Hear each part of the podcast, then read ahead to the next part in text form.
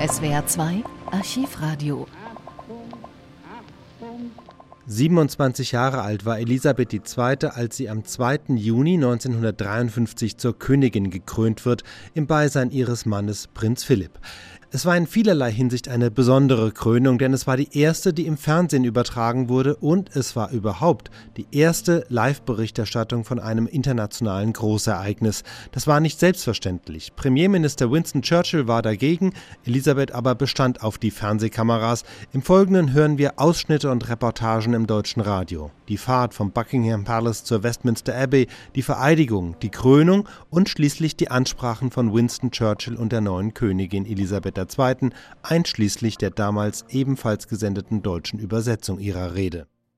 Und nun von acht schweren Grauschimmeln gezogen ist die königliche Staatskarosse soeben durch den Vorhof des Buckingham Palastes gekommen, passiert jetzt soeben das Außentor und die Musik setzt ein, die Nationalhymne God Save the Queen erklingt ein Jubel ohnegleichen braust über den Platz.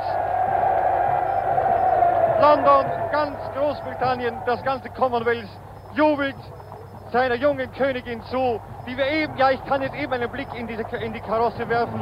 Ich sehe darin die entzückende, schöne Königin dieses Landes mit ihrem Gemahl, dem Herzog von Edinburgh. Sie trägt eine Purpurrobe mit Hermelinbesatz, im Haar ein herrliches Diadem. Der Herzog von Edinburgh ist in der Uniform eines Großadmirals der Navy. Begleitet wird die Karosse von den Inhabern der höchsten Hofämter und das königliche Paar winkt nach rechts und links und grüßt. Vor allem die Königin, sie grüßt eben hier herüber in ihrer graziösen, wunderbar charmanten Art. Und ein Jubel, ein Sturm der Begeisterung geht hier durch die Zuschauer. Hier endet die archivierte Fassung dieser Reportage. Weiter geht es in der Westminster Abbey mit der Vereidigung. Is Your Majesty willing to take the oath? I am willing. Will you solemnly promise and swear to govern the peoples of the United Kingdom of Great Britain and Northern Ireland, Canada, Australia, New Zealand, the Union of South Africa, Pakistan and Der Ceylon, Erzbischof and of your fragt Ihre Majestät, sind Eure Majestät bereit, den Eid abzulegen? und wir alle haben die Antwort der Königin gehört, ich bin bereit.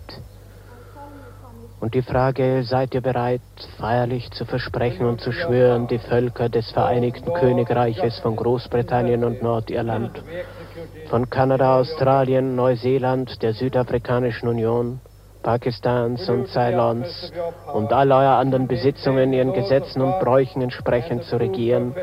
Und wieder war ihre Antwort, ich verspreche feierlich dies zu tun.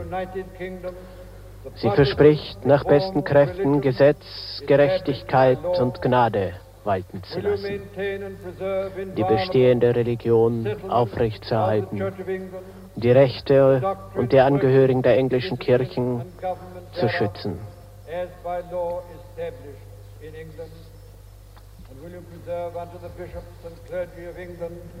and to the churches there committed to their charge all such rights and privileges as by, as by law do or shall appertain to them or any of them? All this I promise to do.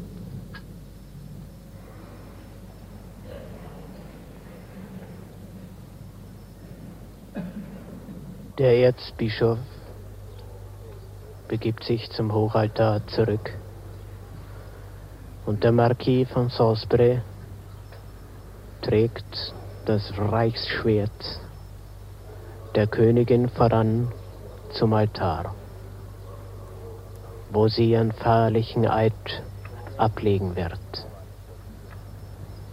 Begleitet vom Bischof von Bath und vom Bischof von Durham wird Ihre Majestät nun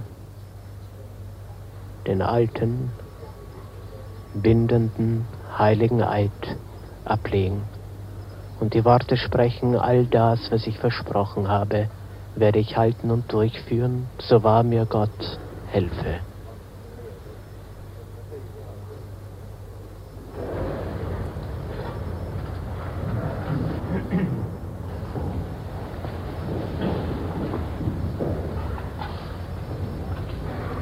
The things which I have here before promised, I will perform and keep, so help me God.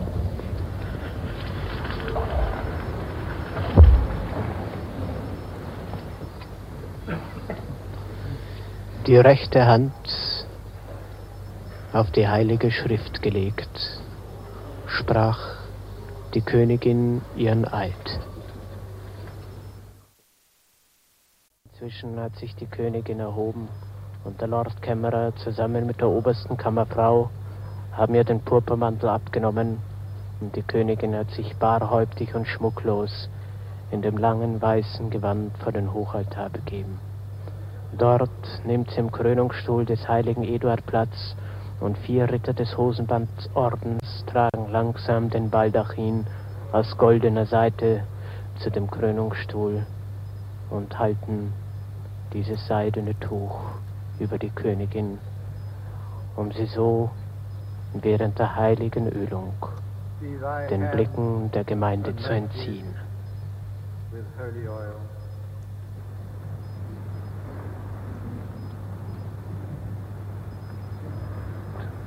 Be thy breast anointed with holy oil. Be thy head anointed with holy oil, as kings and priests and prophets were anointed, and as Solomon was anointed king by Zadok the priest and Nathan the prophet, so be thou anointed, blessed, and consecrated queen over the peoples, whom the Lord thy God hath given thee to rule and govern. In the name of the Father, and of the Son, and of the Holy Ghost. Amen. Und nun ist der Augenblick der Krönung gekommen. Die 7000 Menschen in der Abtei erheben sich. Der Erzbischof steht vor dem Altar. Die Pagen bringen die Adelskronen und Barette der Adeligen in die Abtei. And so sanctify thy servant Elizabeth, upon whose head this day thou dost place it Der Erzbischof ruft den Segen Gottes auf diese uralte Krone des heiligen Eduard des Bekenners. Und dies ist der große Augenblick. Der Erzbischof hebt mit beiden Händen die Krone des heiligen Eduard.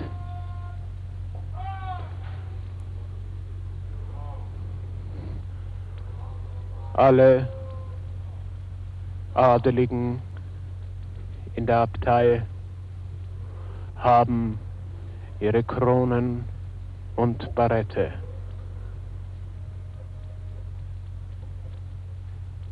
Und der Domprobst bringt diese alte, ehrwürdige Krone dem Erzbischof, dem höchsten geistlichen Würdenträger im Reiche. Er hebt sie hoch über das Haupt der Königin und senkt sie auf ihr Haupt.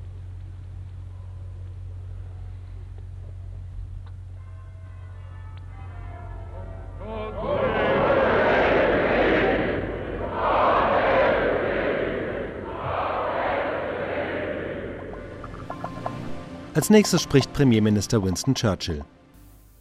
We have had a day which the oldest are proud to have lived to see, and which the youngest will remember all their lives. It is my duty and my honor to lead you to its culmination. You have heard the prime ministers of the empire and commonwealth pay their moving tributes on behalf of the famous states and races for whom they speak. The splendors of this 2nd of June glow in our minds. Now, as night falls, you will hear the voice of our sovereign herself, crowned in our history and enthroned forever in our hearts. Let it not be thought that the age of chivalry belongs to the past. Here at the summit of our worldwide community is a lady whom we respect because she is our queen and whom we love because she is herself. Gracious and noble are words familiar to us all in courtly phrasing. Tonight they have a new ring in them because we know they are true about the gleaming figure whom Providence has brought to us and brought to us in times where the present is hard and the future veiled. It is our dearest hope that the Queen will be happy, and our resolve unswerving that our reign shall be as glorious as her devoted subjects can help her to make it. We pray to have rulers who serve, to have nations who comfort each other, and for peoples to thrive and prosper free from fear. May God grant us these blessings. The Queen. Damit kündigt Winston Churchill die Nationalhymne an, die nun einen neuen Text bekommt. Statt God Save the King heißt es nun God Save the Queen. Eine Königin gab es seit Queen Victoria nicht mehr. Nach der Hymne spricht dann Queen Elizabeth selbst.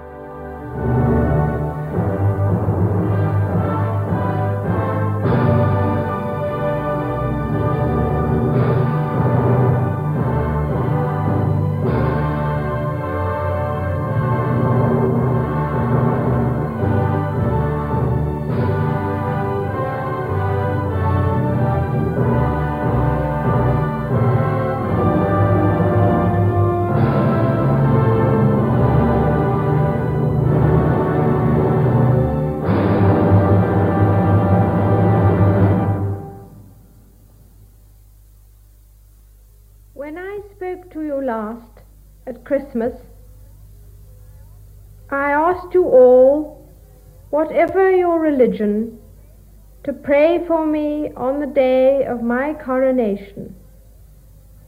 To pray that God would give me wisdom and strength to carry out the promises that I should then be making. Throughout this memorable day, I have been uplifted and sustained by the knowledge that your thoughts and prayers were with me. I have been aware all the time that my peoples, spread far and wide throughout every continent and ocean in the world, were united to support me in the task to which I have now been dedicated with such solemnity. Many thousands of you came to London from all parts of the Commonwealth and Empire to join in the ceremony.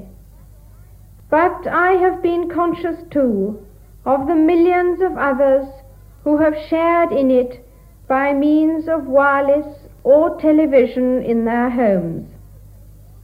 All of you, near or far, have been united in one purpose. It is hard for me to find words in which to tell you of the strength which this knowledge has given me.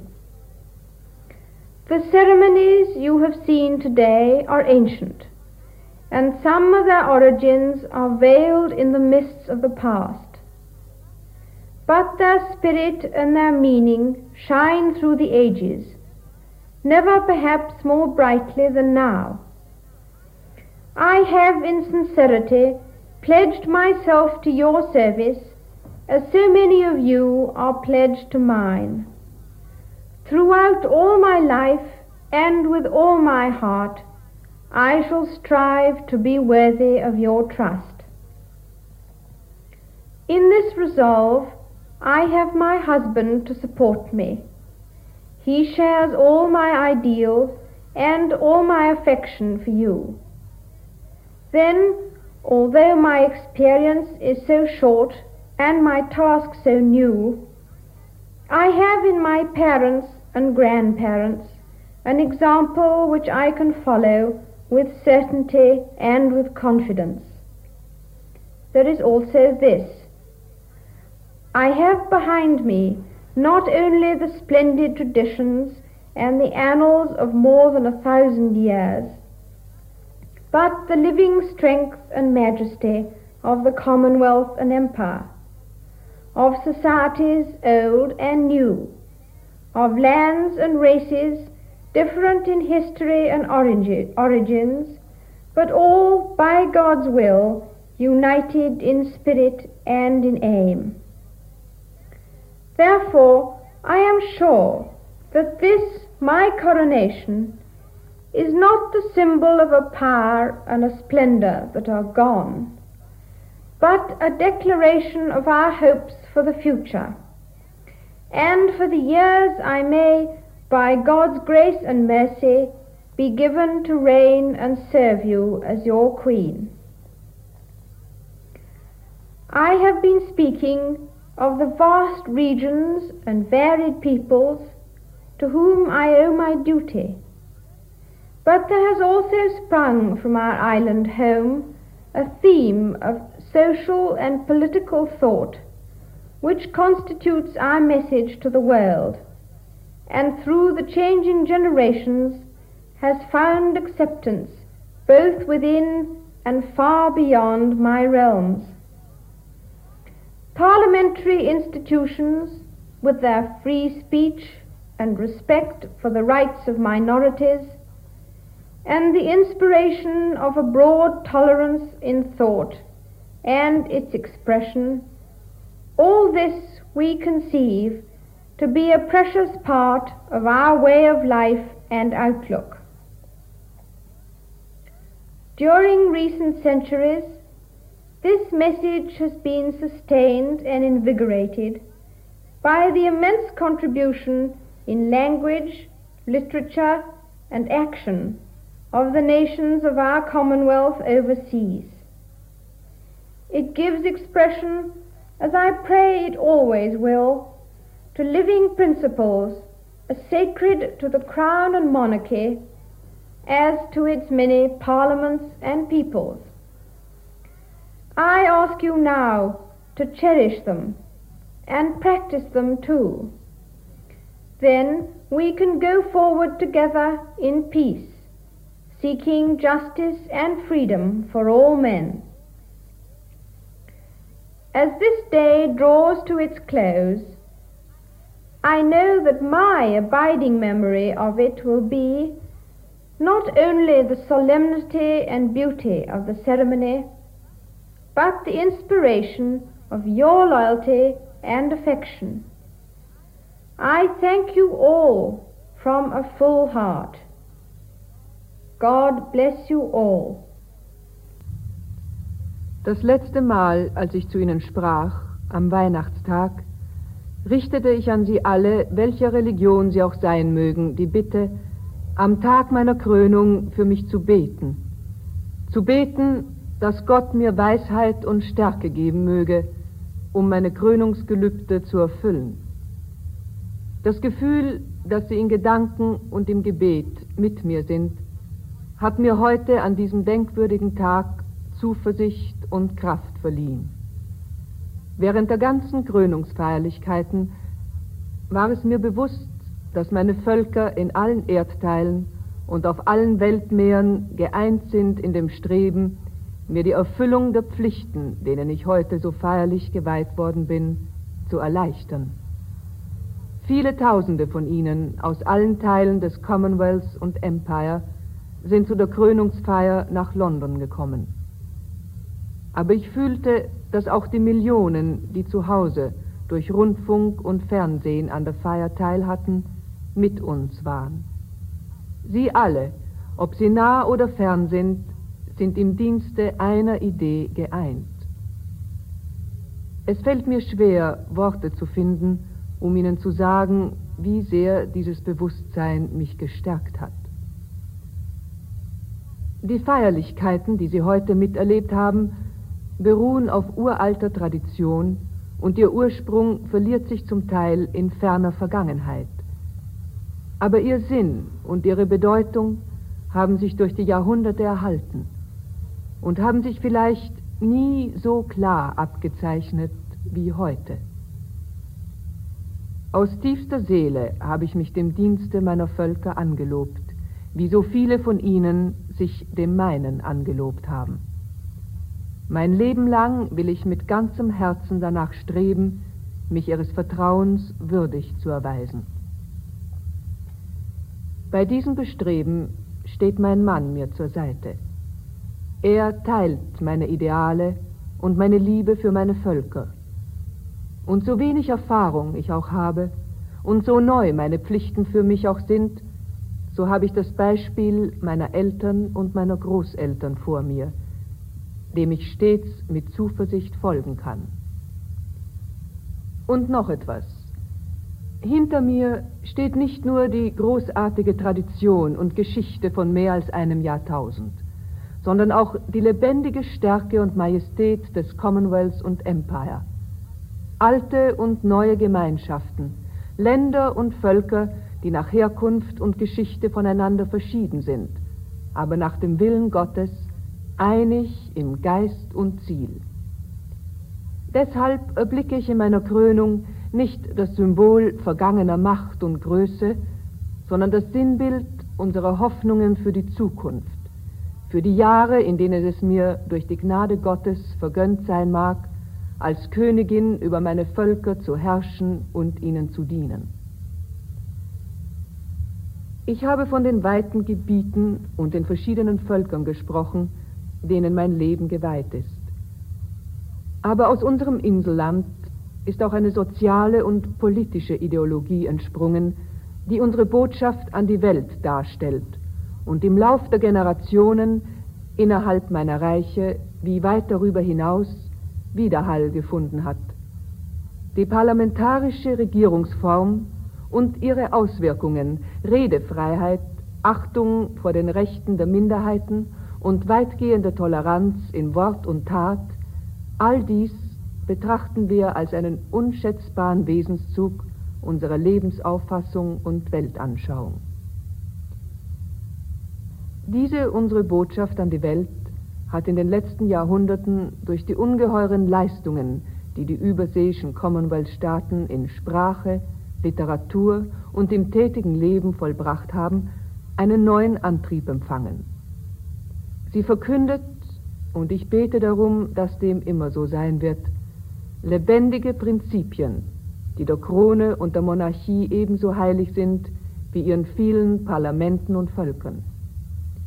Ich bitte euch heute, haltet diese Prinzipien hoch und verwirklicht sie auch. Dann können wir zusammen in Frieden unseren Weg weitergehen, im Streben nach Gerechtigkeit und Freiheit für alle Menschen. Nun, da der Krönungstag sich seinem Ende zuneigt, weiß ich, dass nicht nur die Feierlichkeit und Schönheit der Zeremonie in meinem Gedächtnis leben wird, sondern auch die Beglückung, die mir eure Anhänglichkeit und Liebe gegeben hat. Ich danke euch allen aus tiefstem Herzen. Gott segne euch. Einer der Reporter, die an der Krönungszeremonie teilgenommen haben, war Friedrich Sauer. Er erzählte damals, er habe vermutlich in der Westminster Abbey weniger mitbekommen als die Zuschauer an den Fernsehgeräten. Wenn Sie, wir haben die, die Krönungszeremonien, haben wir so gesehen wie wenige Augen. Ganz wenige Augen, denn äh, Sie müssen sich vorstellen, dass dieses ganze Ritual meist äh, mit dem Rücken zur Gemeinde abläuft. Also die, die Menschen, die in der Westminster-Abtei waren, die haben lange, lange nicht so viel gesehen wie wir. Die haben vielleicht über Lautsprecher etwas gehört. In der Abtei allein waren vier Kameras aufgestellt. In einem sehr angenehmen Rhythmus lief das alles ab. Und was, was ganz besonders wichtig ist und was ich betonen möchte, mit der äußersten Diskretion. Ich möchte ein Beispiel erzählen, wie feinfühlend die gearbeitet haben. Ähm, nachdem die Königin gekrönt war, kommt dann ihr Mann Philipp. Und äh, natürlich war die Königin als äh, ihr Mann ihr huldigte, äh, ganz besonders äh, erschüttert rührt. Und sie machte dann kaum äh, den leisesten Ansatz, um mit ihrer Hand, mit ihrer rechten Hand, vielleicht eine Träne in ihrem rechten Auge aufzuhalten. Da schwenkte die Kamera schon weg. Und so, so gab es noch sehr, sehr viele SWR 2 Archivradio. Viele weitere historische Tonaufnahmen gibt es, thematisch sortiert, unter archivradio.de.